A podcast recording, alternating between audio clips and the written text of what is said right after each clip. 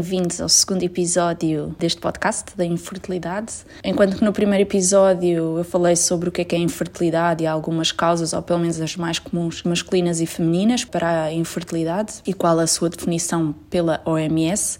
Neste episódio eu quero me focar um bocadinho mais no nosso processo enquanto casal, desde, desde o momento em que nós percebemos que não estávamos a conseguir atingir uma gravidez de sucesso até ao dia 2. Quero também dizer que, obviamente, tudo o que eu vou falar tem a ver com a nossa perspectiva enquanto casal,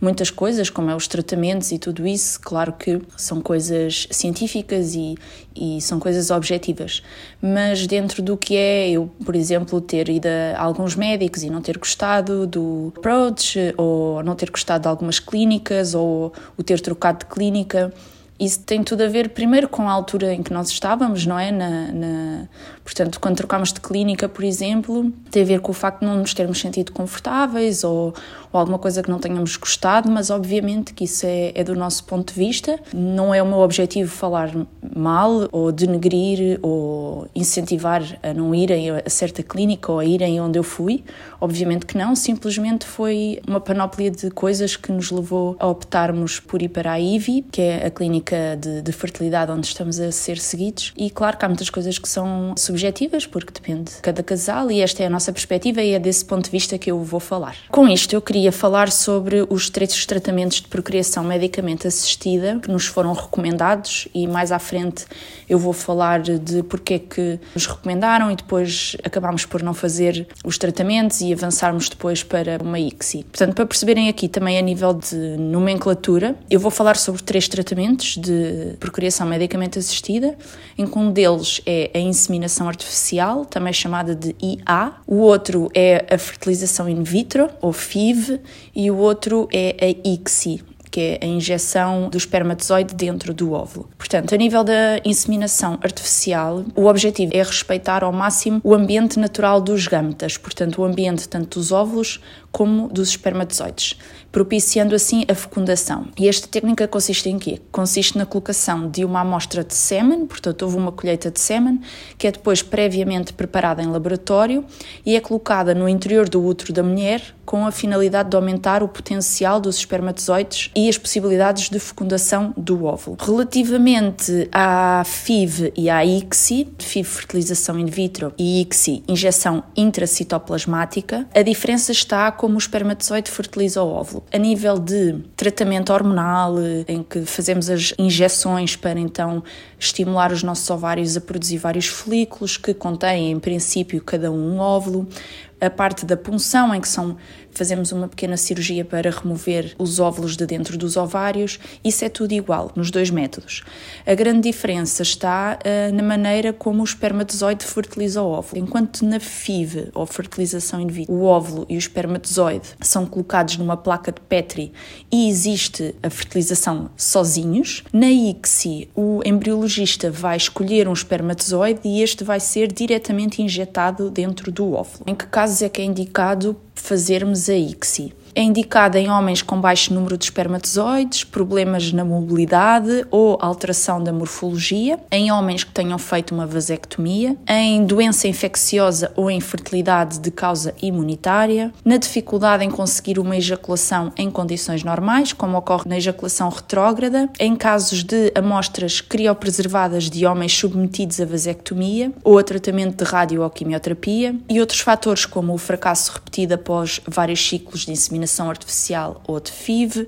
um baixo número de ovócitos após a punção ou quando for necessário identificar embriões em caso de diagnóstico pré-implantação. Eu não vou aqui também avançar muito mais sobre isto, é mesmo só para vocês perceberem o que é que é cada técnica de, de procriação medicamente assistida. E portanto, agora falando aqui um bocadinho sobre, sobre a nossa história, que também não quero prolongar muito e, e vou falar só de uma forma muito geral, não vou falar de de, de muitos pormenores, porque senão nunca mais saía daqui, não é? Basicamente, portanto, dizer-vos que na altura em que começámos em tentar uma gravidez, não foi uma tentativa muito consciente. Portanto, nós casámos-nos em 2019 e quando nos casámos já tínhamos feito uma consulta de planeamento familiar na médica de família, em que fizemos várias análises para perceber se realmente estávamos com, com boas condições para, para pensarmos em ter um filho.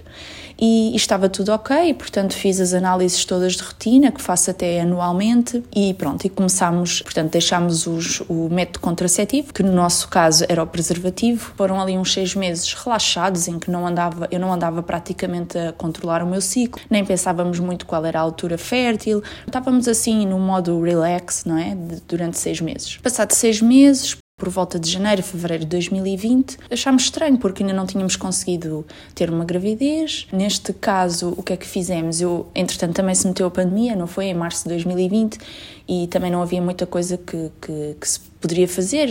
Também começámos mais a pensar na pandemia do que necessariamente disso, mas passado assim umas semanas e, e, também porque ficámos em casa durante dois meses, eu comecei a investigar mais sobre, sobre o ciclo menstrual, sobre a fertilidade, sobre a janela fértil e até comecei a medir a minha temperatura basal, a analisar o meu muco, a ver a minha altura e abertura do cérvix, portanto que são vários indicadores da, da fertilidade, mas isso também é outro, outro tema que eu também não vou falar aqui. Comecei a seguir muita gente que falava sobre isso, uh, Instagram, comecei a ler muita coisa,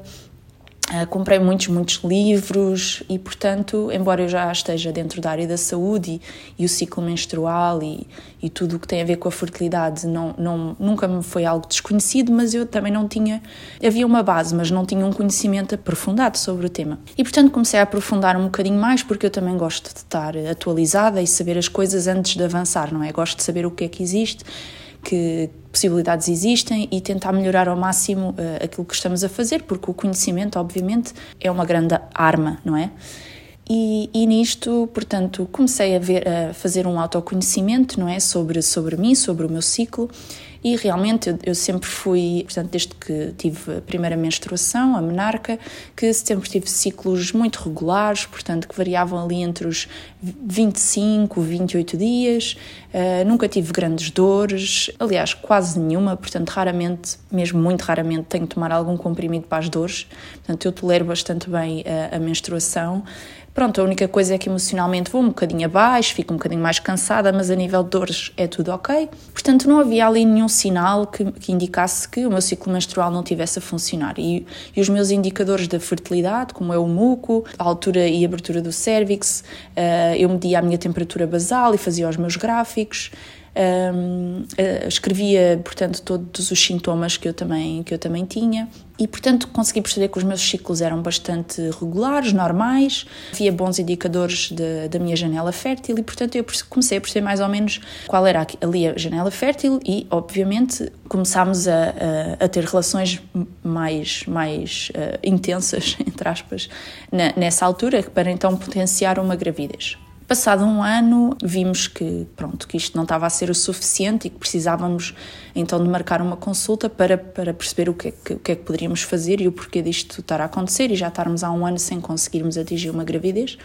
porque parecia que estava tudo bem e não estava a funcionar. E é engraçado porque a sociedade também nos incute de que uma gravidez é algo muito fácil de atingir e que na verdade até é, não é? Mas não é para toda a gente. E também são os casos que nós ouvimos mais, portanto, nós rapidamente, as mulheres partilham muito mais facilmente casos de, de gravidezes que foram atingidas rapidamente, casos de sucesso, não é? Portanto, casos de sucesso são coisas que, são, que chegam a nós muito mais rapidamente e, portanto, aquela ideia de que uma gravidez vai ser atingida rapidamente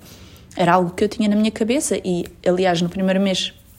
fizemos uh, relações desprotegidas, eu pensei mesmo que estava já grávida. Nunca pensei que iríamos demorar um ano a conseguir, e, e neste caso já passaram três anos e uns meses, e, e, portanto estamos agora neste, neste processo. Portanto, voltando a tão atrás, passou um ano e nós percebemos que realmente não estava a acontecer e decidimos marcar eh, uma consulta com a médica de família a qual nos encaminhou para, para o Sistema Nacional de Saúde, para a consulta de fertilidade, neste caso no Garcia Dorta, e ficámos à espera de ser chamados. Entretanto, enquanto não éramos chamados, eu também marquei uma consulta com uma médica que encontrei no Hospital da Luz, à qual fui à consulta e ela também era especialista em fertilidade, para dizer que eu não gostei nada da médica, o, o approach dela foi muito frio, muito rude, ela praticamente nem olhou para mim, quis despachar,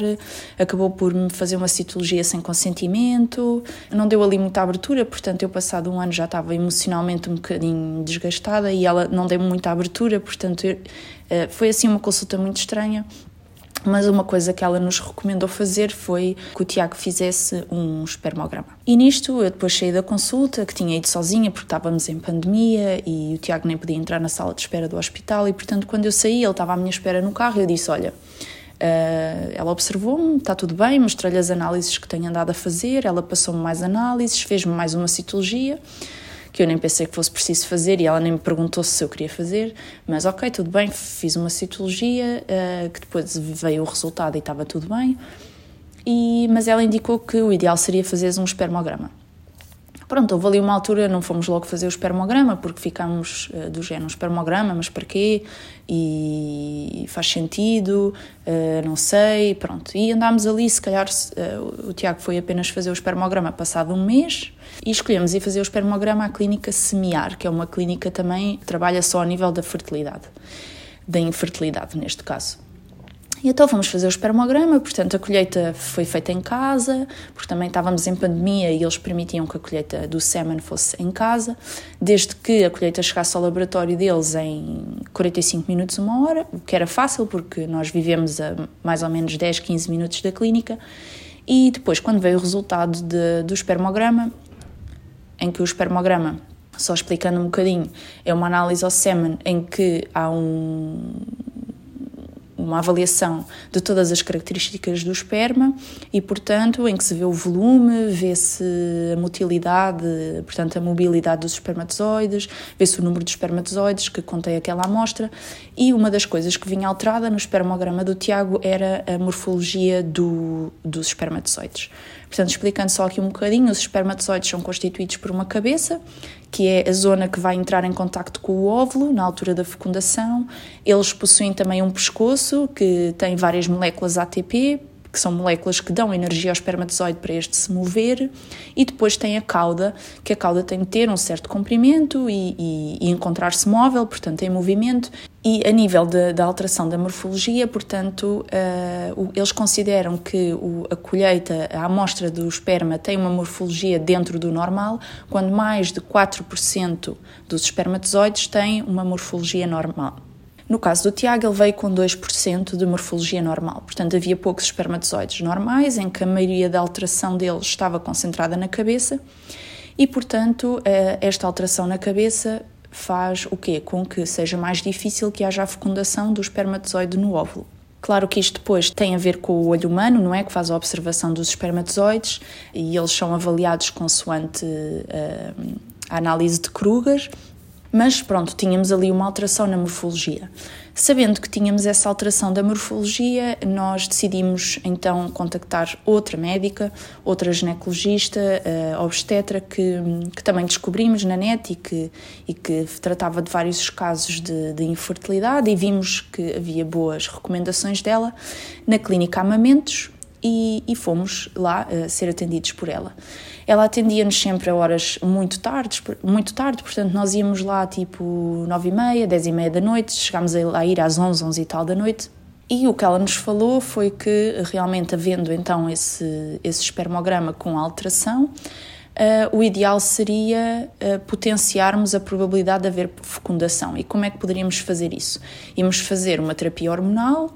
em que, portanto, normalmente no ciclo menstrual nós produzimos um óvulo, não é? A ovulação de um óvulo, e ela queria que eu ovulasse mais do que um óvulo para então potenciar a fecundação dos óvulos. E pareceu-me uma boa ideia, e portanto começámos uh, a estimulação ovárica. E nesse primeiro ciclo que fizemos a estimulação ovárica, depois no controlo ecográfico, apareceu apenas um folículo. Ou seja, eu apenas estava a ovular um óvulo, o que é o normal num ciclo em que não existe estimulação ovárica e, portanto, aquele ciclo foi quase deitado, entre aspas, ao lixo. E ela recomendou iniciarmos outro ciclo com uma dose hormonal mais alta. Ao qual eu, eu comecei, portanto, comecei a fazer novamente estimulação hormonal um, com uma dose mais alta. E quando fui fazer o, o quando fui fazer a ecografia de controlo, ela avaliou os dois ovários e não descobriu nenhum folículo. Portanto, não estava a ovular ou não tinha ovulado, ou ela não percebeu se tinha havido uma ovulação muito precoce e, e, e que não tínhamos, não estava controlado, não percebeu se realmente eu naquele ciclo nem sequer ovulei. E, e eu perguntei-lhe, ok, então, mas o que é que podemos fazer? E, e ela disse-me, olha, não sei, porque isto aconteceu-me apenas numa pessoa e, e não conseguimos perceber, até investigámos o caso dela e não conseguimos perceber porque é que não estava a funcionar a terapia hormonal e, e, portanto ela ficou assim, não sabia muito bem o porquê de eu estar a fazer estimulação ovárica e não está a funcionar e pronto, ficou assim tudo um bocado em águas de bacalhau. Ela disse que queria tentar novamente um novo ciclo e eu disse, disse olha, vou para casa pensar porque eu não sei, não estava muito confortável, ela não me estava a deixar à vontade, eu não estava a sentir que ela estava não sei se muito dentro do assunto, acho que não é por aí. Acho que estava assim. Ela atendia-nos horas muito tarde, via-se que estava extremamente cansada, às vezes nem sabia bem quem é que nós éramos e que medicação é que estávamos a fazer. Portanto, eu não me senti bem acompanhada e falámos entre os dois e dissemos: Olha, não, não, não vamos avançar com ela, porque já são dois ciclos que fizeste estimulação e isto não está a funcionar e, portanto, vamos mudar de sítio. Pronto, neste caso eh, mudámos, e optámos por ir então à clínica IVI, que também nos recomendaram, e, e fomos então atendidos uh, na clínica, que, que gostámos muito, mas na altura também estávamos um bocadinho no processo de perceber o porquê que isto não estava a funcionar, porque também tínhamos visto e tínhamos lido vários artigos científicos e também uh, os próprios médicos nos diziam que mesmo com esta alteração a nível dos espermatozoides era possível atingir uma gravidez de sucesso e portanto nós ainda estávamos com essa esperança, não é, de que poderia acontecer, que realmente demora mais tempo uh, a conseguirmos, mas que é, é provável que aconteça e é possível. E, portanto, sempre estávamos na esperança de conseguir todos os meses, todos os ciclos, eu estava à espera de não me vir a menstruação e, e estar grávida. Pronto, nessa, nessa consulta de, de, infertilidade que fizemos na clínica IVI, a médica pediu, pediu um novo espermograma, porque é importante não termos apenas só um espermograma, é importante termos pelo menos dois ou três de comparação, porque o homem renova os espermatozoides cada três meses e, portanto, já tinha passado mais três meses, foi pedido um novo espermograma para comparação e foram pedidos mais análises minhas. Já agora é importante referenciar que nas análises eu fiz sempre a análise à hormona antimuleriana, que é uma indicadora que é uma hormona indicadora de, da nossa reserva ovárica e, portanto, essa hormona estava até bastante alta, mas neste caso, quando a doutora da IVI me voltou a pedir a análise, ela já veio dentro do, do, do, normal, portanto, ela estava bastante alta, quer dizer que eu tinha uma grande reserva ovárica, mas depois já veio normal, portanto, tínhamos visto que ela diminuiu um bocadinho. E, e, no novo espermograma, este espermograma que foi feito na, na, na, IVI, portanto, não foi feito com o mesmo laboratório e, portanto, temos pessoas diferentes a analisar o, o esperma, mas, mas veio com. Uh, nisto eu estou a dizer isto porque é importante, eu acho que é importante fazermos o espermograma sempre no mesmo sítio. E o espermograma veio uh, pior, portanto, a percentagem de espermatozoides normais veio uh, em zero. E com isto, depois fomos a uma nova consulta, depois de ter os resultados, e, e a médica disse que, que, pronto, realmente o espermograma tinha vindo pior, uh, que pode ter sido aquela amostra que, que estava pior, mas que realmente tínhamos dois espermogramas e nenhum deles estava com a morfologia boa. E pronto, e classificou então que nós tínhamos um, um, um problema de infertilidade masculina que, que é chamado de teratosospermia e recomendou-nos fazer a inseminação artificial. Nisto eu já tinha estado a ler e relativamente à inseminação artificial é importante nós um, sabermos se temos uma boa permeabilização das trompas, porque como vai ser colocada a amostra do sêmen melhorada no nosso útero, se nós não tivermos as trompas permeáveis, esse sêmen nunca vai chegar ao óvulo, porque o óvulo é fecundado perto da zona do ovário e depois percorre a trompa até chegar ao útero, e é durante este período em que ele percorre a trompa que se vai multiplicando até chegar à fase de blastocisto, em que depois há a implantação do, no útero. Isto demora mais ou menos 5 a 6 dias.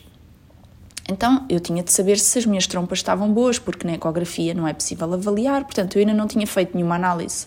para avaliar a permeabilidade das minhas trompas e comuniquei isso à médica se não achava importante fazer uh, esse exame, que se chama histosalpingografia. Ao qual ela disse-me que não, porque não fazia muito sentido fazer, porque eu sou uma pessoa jovem, não tinha nenhuma, nenhum indicador de que tivesse uma obstrução e nunca tinha tido uma infecção, nunca tinha tido clamídia, nem HPV, nem nada disso, portanto, em princípio, estaria tudo bem.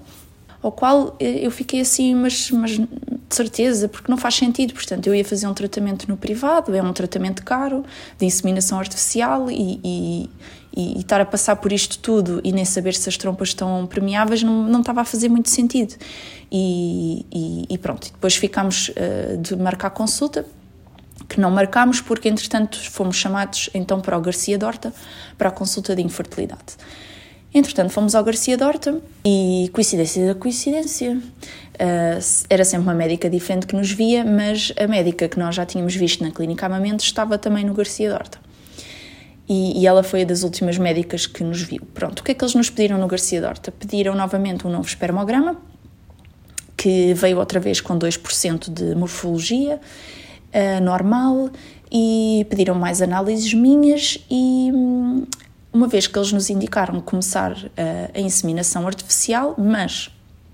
porque é que eles nos indicaram começar com a inseminação artificial? Portanto, eles, assim que fomos à consulta, eles colocaram-nos logo em lista de espera para, para fertilização in vitro. Mas como a lista de espera demora um ano, um ano e três meses, eles optaram por, nesse período de espera, fazermos as inseminações, uh, irmos tentando com a inseminação artificial a ver se conseguimos uma gravidez. E indicaram-nos fazer então o tal exame porque a nível hospitalar e no Sistema Nacional de Saúde existe protocolos que não podem ser uh, passados à frente. E, portanto, uma das, um, eh,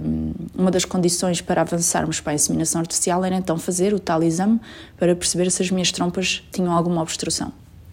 o que eu disse finalmente, não é? Alguém que me diga que, independentemente da minha idade ou independentemente do meu historial, é importante fazer este exame, porque mesmo isto não tem nenhum sintoma, portanto, a pessoa pode ter as trompas obstruídas e parecer que está tudo bem. E então marcámos esse exame, que foi feito passado umas semanas ou um mês, e, e nesse exame que fiz, uh, apareceu então que eu tinha uma obstrução proximal na minha trompa esquerda. Portanto, é foi colocado um líquido de contraste no meu útero. À medida que o líquido entrava, era feita, eram feitas várias radiografias e conseguimos ver o líquido a entrar no útero e a passar para a zona da trompa direita e depois a, a espalhar-se pela cavidade abdominal. E quando chegou ali à entrada na, da trompa esquerda, ele não passou. Pronto, e, e, nisto fiquei então com o diagnóstico. A seguir ao exame, fui logo à consulta novamente, no próprio dia, e, e a médica deu então o diagnóstico de que eu tinha a trompa esquerda com uma obstrução. Embora essa obstrução pudesse ser uma obstrução provisória, portanto, podia estar ali um relhão de muco na zona proximal da trompa que, passado uns meses, desaparecesse, portanto. Um, o, realmente o diagnóstico acertado de uma obstrução só é dado através de uma laparoscopia, em que é colocada uma câmara dentro do útero para percebermos então se existe uma obstrução verdadeira, mas, mas pronto, naquele exame tinha realmente dado que a trompa estava obstruída e, então eu só teria a trompa direita permeável para, para haver então o contacto entre o espermatozoide e o óvulo. E nisto eu pensei, ok, ela então vai-me dizer que vamos fazer um controle dos ciclos, porque normalmente, e, e, correndo tudo bem, a mulher ovula de um, de um ovário, no outro mês ovula do outro, não é assim certinho nem regular, mas pronto, os nossos dois ovários estão a trabalhar e, e eu pensei que ia haver um controle dos meus ciclos para perceber quando é que eu estaria a ovular do, do ovário direito, portanto o ovário que está relacionado à trompa permeável, para então fazermos a inseminação. Mas ela disse que não, que que as taxas de inseminação já eram taxas baixas e que só com uma trompa um, e com o fator de infertilidade masculino não faria sentido fazer e, portanto, vamos esquecer as inseminações artificiais e vamos avançar para a fertilização in vitro. Portanto, já estava em lista de espera, vou ter de aguardar um ano, um ano e três meses até ser chamada, mas vamos ficar assim não vamos marcar mais consultas. E eu já tinha visto vários casos, principalmente nos Estados Unidos, em que eles fazem realmente o controle do ciclo, até fazem estimulação ovárica para ovular, uh, portanto, ovularmos mais do que um óvulo e e haver mais possibilidade de fecundação, que era o que eu já tinha tentado e não tinha funcionado, ou realmente faziam apenas o controle do ciclo e, portanto, na, na altura em que aquele ovário tivesse a ovular, era feita nesse mês a inseminação artificial. Mas não, não foi uma hipótese dada e eu percebi que realmente fazia parte dos protocolos também não avançarem quando, quando há um fator de infertilidade masculino e, neste caso, feminino que eles chamaram fator de infertilidade tubárico, no meu caso,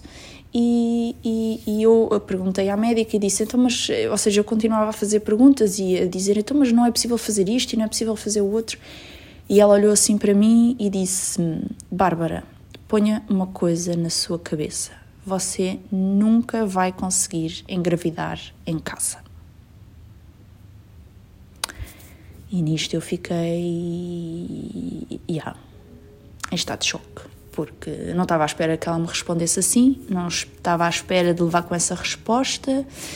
E, e na por cima eu estava sozinha na consulta e tinha o Tiago à espera na sala de espera porque não o deixavam entrar, que era outra coisa que também me atrofiava bastante quando ia ao Garcia Dorta, era eu ter sempre de entrar sozinha e não deixar entrar o Tiago. Ou dizia que era do Covid, ou diziam porque a consulta era apenas minha e não fazia sentido ele entrar, quanto menos pessoas estivessem lá dentro, melhor. Enfim, como se este, este, este processo todo da infertilidade fosse, fosse nós conseguíssemos ter filhos sozinhos, né? Ok, pronto, então viemos para casa com este diagnóstico e, e pensámos, não, eu não vou estar um ano e três meses à espera que me chamem, eu já estou farta disto, já estávamos há dois anos à espera, há dois anos a tentar, há dois anos a fazer exames e mais exames e a consultas e consultas diferentes, eu pensei, não vou estar mais um ano e três meses à espera, portanto vamos a uma consulta no privado e, e vamos ver. Mas isto demorou alguns meses até irmos a uma nova consulta porque porque não sei, acho que depois também eu entrei ali numa fase emocionalmente em que eu já não queria ter filhos e depois já não queria ver bebês à frente, todas as crianças me irritavam. Eh, foi assim uma fase muito complicada. Uh, Lembro-me que fui passar, uh, não sei se foi nesse ano, penso que sim, fui passar o Natal ao Luxemburgo e as minhas cunhadas tinham, tinham já uh, dois bebés, portanto tinham tido os bebés relativamente próximas uma da outra e, e, e todo aquele sistema de, um, das crianças, não é? Claro, eram recém-nascidos e havia muita atenção às crianças e as crianças, que, que é perfeitamente normal, mas eu, eu estando a passar por este processo todo de, de infertilidade, aquilo emocionalmente, eu não estava bem, eu passava uh, gostava-me de dormir, chorava algumas vezes e, e, e, portanto fiquei assim com alguma aversão, penso que estava a fazer um bocadinho o luto também do facto de, uh, ok, não vamos mesmo conseguir engravidar naturalmente e portanto eu estava a fazer a digestão disso, não é, emocionalmente, porque, porque é algo muito forte que,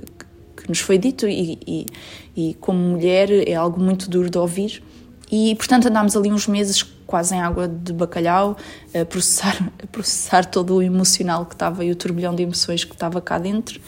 Um, e depois ouvimos falar de, dos Lusíadas, que ele tem, eles têm também a clínica de infertilidade, que se chama PMA, Procriação Medicamente Assistida. Tinham-nos falado bem, o preço era muito mais aceitável do que era na clínica IVI e, e decidimos ir lá a uma consulta e, e, fomos atendidos por uma médica que adorámos, adorámos mesmo uma médica, e ela realmente, com, com, com o que tínhamos lhe dito, ela disse: não, não, não vale mesmo a pena ir para a inseminação, porque a probabilidade de fazer uma inseminação e correr tudo bem é, já é baixo, mesmo com uma pessoa que, que, que, tenha, que tenha tudo bem. Portanto, é muito parecida a uma gravidez natural, portanto, vamos realmente avançar para a fertilização in vitro ou ICSI. Só para dizer que eu, quando falar agora de fertilização in vitro, eu vou falar da FIV e vou falar da ICSI, está bem? No caso em que uh, é mais fácil falar assim, está bem? Não, não estar sempre a dizer FIV e ICSI, FIV e ICSI. Eu vou falar sempre de FIV ou fertilização in vitro, mas vou abranger as duas, está bem? Pronto, e avançámos e eu comecei a fazer eh, um ciclo de estimulação uh, ovárica. Começámos com uma dose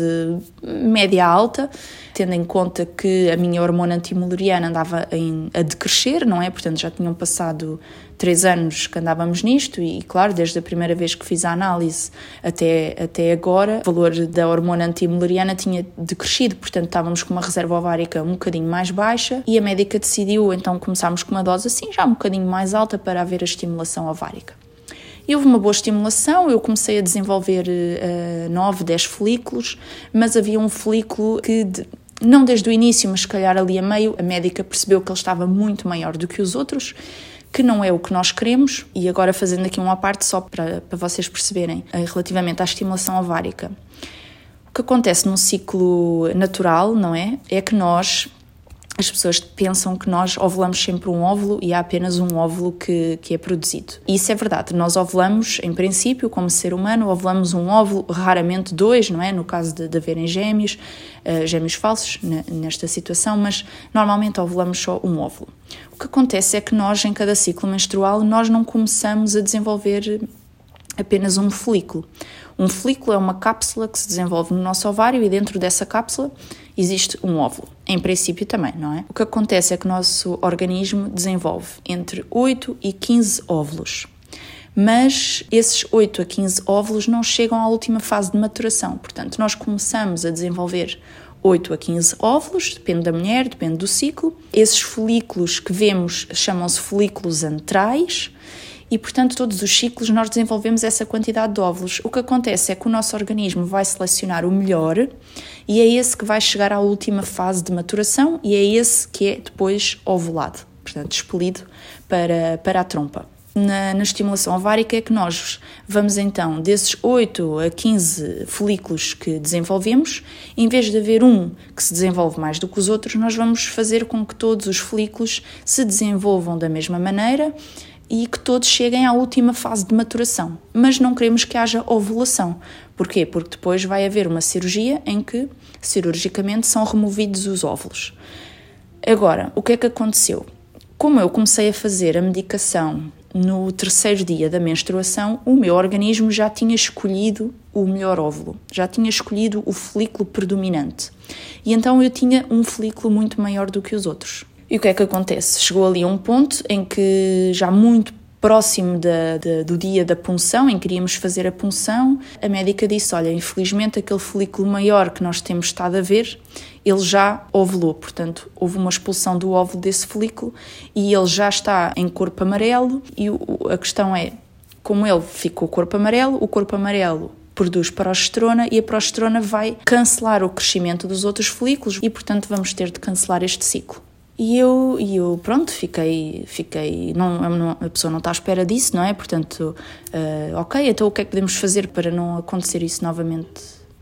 num outro ciclo, não é? Portanto, fazemos uma estimulação ovárica em que todos os folículos crescem ao mesmo tempo e não há um maior do que o outro. Portanto, pode haver pequenas diferenças, mas para terem uma noção, uh, eu tinha folículos com 10 milímetros e aquele já tinha 18, portanto, era uma diferença muito grande, que é por volta desse, desse tamanho que eles ovulam e portanto eh, ela deu-me, disse-me, olha, nós fizemos uh, aqui um protocolo de estimulação ovárica que é chamado protocolo curto, em que há menos dias de, de, injeções hormonais e se calhar o ideal seria fazermos então um ciclo maior, que se chama protocolo longo, portanto existem dois protocolos para estimular os nossos ovários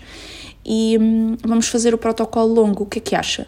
E eu não tinha informação sobre o tema, portanto eu nem sabia que havia dois protocolos e portanto não consegui dar uma opinião. Pedimos então que fôssemos pensar, investigar e perceber. Eh, porque aqui a grande diferença ia ser que eu, em vez de estar a fazer 10 dias de estimulação ovárica, não é? 10 dias de injeções hormonais, ia ser 20, 20, 20 e tal dias de injeções hormonais. E aquilo eu já tinha passado tão mal naquele, naqueles 10 dias de estimulação que pensei, meu Deus, 20 dias e depois, passado 20 dias, cancelamos tudo outra vez porque acontece alguma coisa. É, é muito tempo e psicologicamente aquilo. Pronto. O, o, facto é que eu depois fui ler e vi que hum, este protocolo longo já não é muito utilizado. Uh, isto porquê? Porque quando nós fazemos uma estimulação ovárica, não é suposto nós levarmos todos os folículos daquele ciclo ao, ao, último estado de maturação e, portanto, o nosso ovário fica muito grande, ficamos com muitos folículos lá dentro grandes e pode haver o, o que nós chamamos o síndrome de hiperestimulação ovárica, que tem várias complicações. E, e, o, e o protocolo longo tem mais riscos de, de acontecer, portanto, como há mais hormonas e mais dias que estamos a fazer a estimulação, há um maior risco de haver uma hiperestimulação ovárica e eu tinha visto que podia haver outra coisa que podíamos fazer, ou seja, podíamos continuar com o protocolo curto,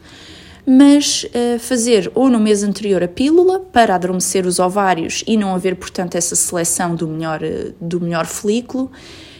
contendo um óvulo, claro, ou fazer um, uma semana de estrogênio antes de começar a estimulação ovárica, também no sentido de adormecer os ovários. E, e a médica não nos falou dessas opções e achamos estranho não ter falado. Pronto, entretanto, coincidência das coincidências, eu falei com uma,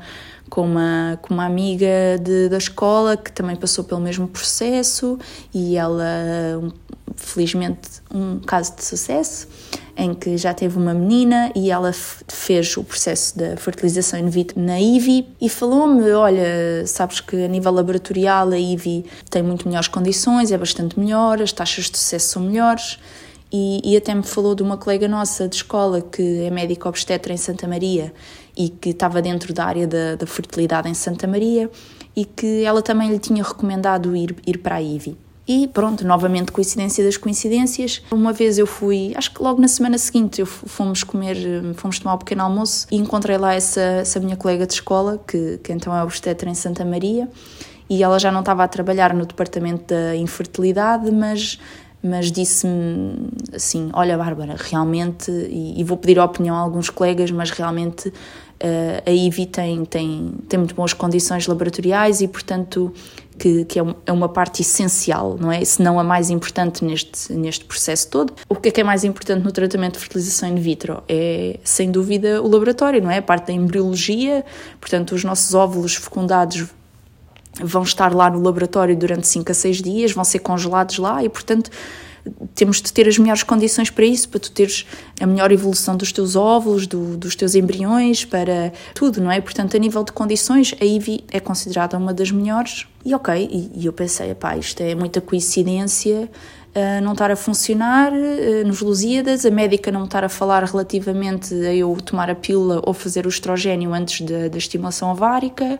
e eu agora do nada falar com duas amigas minhas da escola, que eu não as vejo há imenso tempo, encontrar uma delas na semana seguinte e indicarem-me ir para a IVI. Pronto, e nós falámos entre os dois e dissemos: opá, adoramos a médica dos Lusíadas, mas realmente não nos sentimos confortáveis em fazer o protocolo longo. E, ok, vamos marcar na IVI novamente. Já lá tínhamos estado e, e marcámos. E quando a médica nos viu uh, e nos disse como é que ia funcionar o protocolo de, de estimulação ovárica, falou-nos logo que eu ia fazer uma semana de estrogênio e e depois começava a estimulação ovárica. E nós, do género, olhámos um para o outro, do género, ok, é, é isso que tínhamos lido, que há maiores taxas de sucesso e que eh, pode, obviamente, não correr bem, como, como em tudo. Nós somos um ser humano, existem 50 mil fatores para, para, para correr bem e correr mal, e, e, e, às vezes nem tem nada a ver com, com as, as hormonas, simplesmente o nosso organismo naquele mês não, não está para aí virado.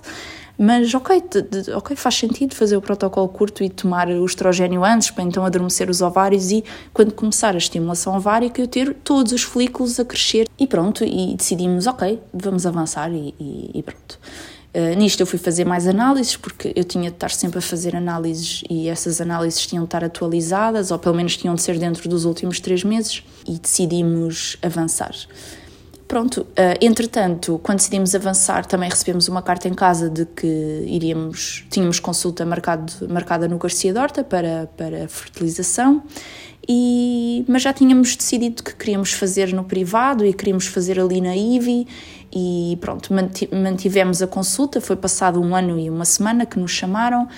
e mantivemos a consulta. Aliás, eu até dei a consulta dois ou três meses, porque ia começar o tratamento ali na, na IVI, e pronto, e ficamos pelo menos com essa opção em aberto. Uh, e começámos o tratamento, portanto, fiz o estrogênio, fiz a estimulação ovárica, uh, em que tinha de levar, uh, dependendo das vezes, mas duas a três injeções por dia e pronto, foi assim bastante.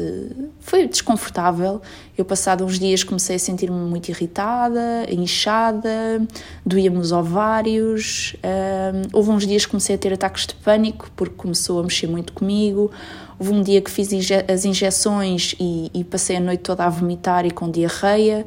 provavelmente terá sido uma resposta vagal. Desde aí, e, e fui sempre eu que fiz as injeções a mim própria, o Tiago começou a fazer a mim, porque eu cheguei a um ponto em que já estava tão saturada que o facto de estar-me a injetar e as dores,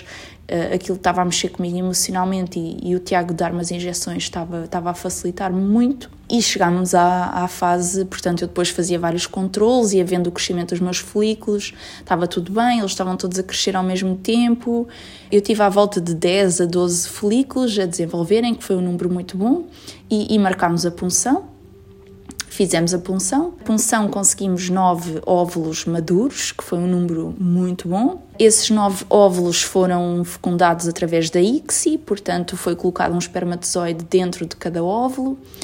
E desses nove óvulos, seis fecundaram. Desses seis, portanto, apenas três chegaram à fase de blastocisto. Dois deles chegaram ao quinto dia e um deles chegou ao sexto dia. E esses três embriões foram, foram congelados e esperámos ao ciclo seguinte, ao meu ciclo menstrual seguinte, porque e porquê é que não fizemos a transferência a fresco? Portanto, eu podia ter logo colocado um dos embriões nesse mês, não é? No mês em que fiz a punção e no mês em que fiz a estimulação ovárica, mas o problema é que como o nosso organismo recebe muitas hormonas, são muitos químicos, a probabilidade, e está comprovado que a probabilidade do embrião se implantar no útero é mais baixa do que se esperarmos por um ciclo natural, em que o meu organismo não está condicionado por uma data de hormonas e, e tem um ciclo natural, em que vemos mais ou menos a altura em que irei ovular e, e esperamos depois ali cinco dias, que é o, os dias que tem o, o embrião, para uh, colocarmos o embrião. E, e, portanto foi isso que fizemos. Hoje vamos em Estamos na quarta-feira e, e, eu fiz a colocação, a transferência de um embrião na sexta-feira. O que é que acontece? Agora tenho de esperar 11 eh, dias, 10, 11 dias para fazer a análise beta, que é para medir a, a minha hormona beta-HCG, que é a hormona que indica se estou grávida ou não. E, e, aqui estou eu à espera e, e, e, vamos ver como é que corre e eu espero que um próximo podcast eu possa dizer que, que, que, correu bem e correu muito bem e que estou grávida, mas vamos ver, uh, porque isto é um processo muito sensível e todas as fases são super sensíveis. Nós achamos que é-nos indicado fazer o processo de fertilização in vitro e que vai funcionar, portanto, que ah, isto é, funciona, portanto, começamos a fazer a estimulação ovárica e vamos ter óvulos e, e vai correr tudo bem e a punção vai correr bem e vamos ter embriões, mas na verdade há aqui muitas etapas que podem falhar, como viram, eu, imaginem, eu comecei por fazer estimulação ovárica para fazer inseminação artificial. E as doses hormonais, não sei o que é que aconteceu na altura, se era as doses que não estavam a ser bem, bem administradas, uh, se, se, a dosagem não estava correta, se o que é que aconteceu, porque, porque não funcionou. Uh, tentei um ciclo curto, sem a utilização do estrogênio, uh, previamente, e tive um, um, um, folículo que se desenvolveu muito mais do que os outros, e portanto tivemos de cancelar o ciclo. E, e perceber que cada vez que temos de cancelar um ciclo, nós temos de esperar um mês para começar um novo ciclo, porque temos de esperar que venha a menstruação, depois uh, começar a fazer as injeções e depois tem estar tudo bem, e depois temos de andar ali 10, 12 dias a fazer injeções e, e, e nem sempre corre bem, nem sempre uh, temos muitos folículos, uh, muitas vezes parece que ecograficamente, ah, tenho 10 folículos e depois quando se vai fazer a punção só havia dois óvulos, porque muitas vezes os folículos nem todos têm óvulos. Outras vezes conseguem fazer a punção de vários óvulos, mas não existem óvulos maduros. Outras vezes tiram os ovos, há óvulos maduros, mas nenhum óvulo se chega à fase do blastocisto e, portanto, não conseguimos nenhum embrião. Portanto, existe muita coisa que pode falhar e, e, e eu queria aqui dar como, como recomendação que, se realmente a fertilização in vitro for algo que, que vos for indicado e se tiverem há muito tempo neste processo de tentar engravidar, não pensem muito e, e, e façam-na, porque a partir do momento em que decidem fazer, não podem ter muita sorte e funcionar logo, mas, mas não, nem sempre acontece assim, portanto, a maioria das vezes podemos pensar, ok, vamos fazer fertilização in vitro e, e até funcionar demora mais um ano, um ano e meio e, e, esperar esse ano, ano e meio, esperar mais tempo. Quanto mais passa o tempo, mais a nossa reserva ovárica diminui, mais a qualidade do nosso, dos nossos óvulos diminuem, mais o nosso estado emocional está em baixo e, e tudo isso são condicionantes que influenciam muito uh, todo este processo. E, e eu tive muitos momentos de pausa, não é? Momentos em que tive a assimilar tudo, momentos em que tive a informar-me, momentos que tive a ler, momentos em que não quero mais filhos, momentos em que me senti em baixo, momentos em que quando via uma criança, ah, uma criança. Portanto, houve tantos compassos de espera, tanta coisa que eu tive de processar e que eu sei que tive de passar por esses compassos de espera para chegar ao dia que estou hoje. Mas sinceramente, se eu pudesse ter feito tudo há dois anos atrás, provavelmente já tinha tido uma gravidez de sucesso. E, e, e houve muitas coisas que eu fui adiando, adiando, adiando, porque não quis avançar para uma fertilização in vitro, porque achava que conseguia uma gravidez natural e, e continuo, eh, continuam a dizer que eu posso conseguir uma gravidez natural, mas, mas já tinha passado tanto tempo que, obviamente, é, é algo que nós já nem. Eu já nem me imaginava grávida, já nem me imaginava com barriga, já dizia, não, isso nunca vai acontecer comigo. E, portanto, se realmente esse diagnóstico vos é dado, eu, eu arrisco a dizer para vocês avançarem para lerem muito, informarem-se. É super importante nós irmos às consultas já com conhecimento, porque eu notei que os médicos hum, não explicam muito, muita coisa tem muito protocolo, muitas vezes as consultas são assim bastante a despachar, consultas em que não há muita atenção, não há muita explicação e, e nós saímos lá do género, ok, está tudo bem, mas não me foi explicado nada. Então é importante, e já que temos acesso a tanta coisa, de ler e reler e, e ler muitos artigos científicos. Não recomendo andarem a ver vídeos do YouTube e, e coisas assim, porque existe N coisas na net, N pessoas. A, cada experiência, obviamente, é uma experiência diferente, mas existe tanta coisa na net que, que sei lá. Uh, a pessoa, tanta coisa boa. Eu acho que quando nós procuramos coisas boas, nós encontramos coisas boas e quando encontramos, queremos encontrar coisas más, nós encontramos coisas más. Do género, a internet dá-nos aquilo que a gente procura e é importante vocês lerem uh, livros de autores pronto, reconhecidos e, e lerem artigos científicos e, e, pesquisarem tudo o que é todo este processo da fertilização, da inseminação, tudo o que é terapia hormonal, que, que escolhas é que vocês têm e, e, pronto, acho que é, que é importante. Claro que eu estou disponível para qualquer pergunta que me queiram fazer e eu adoro que me falem sobre isto. Eh, portanto, eu agora estou numa fase em que eu falo na boa sobre isto e gosto de falar e gosto até de informar as pessoas sobre todo este tema da infertilidade e por tudo o que tenho passado. Se não, nem sequer estava nesta, nesta fase de espera para saber se estou grávida ou não e já a falar sobre isto porque existe a probabilidade de eu de, do embrião não implantar no meu útero, mas, mas, mas pronto, é, é uma possibilidade, temos de ter essa opção em cima da mesa, e, mas também existe a possibilidade de correr tudo bem e portanto vamos nos agarrar a essa, mas, mas é importante, é importante a gente partilhar isto e perceber que há muita gente a passar por isto muita gente que passa em silêncio e, e foi por isso que eu decidi gravar o podcast e dizer-vos que vocês não estão sozinhos e, e, que vai correr tudo bem e, e, demora, é um processo que demora muito tempo, mas eu sei que no final vai valer muito a pena. E, e é isso, pronto, vou ficar por aqui porque já estou a gravar há muitos, muitos minutos e não me quero estender muito e espero que nos próximos episódios eu estava a pensar uh, trazer pessoas que passaram pela mesma coisa e que já conseguiram até ter bebés um, ou que estão a passar ainda pelo processo e que possam vir aqui ao podcast também falar sobre a experiência delas. E pronto, é esse o objetivo, mas vamos ver se acontece, eu espero que sim. E obrigada por ouvirem e ouvirem aqui a história e, e pronto, espero que, que isto traga muitas coisas boas. Um grande beijinho e até à próxima.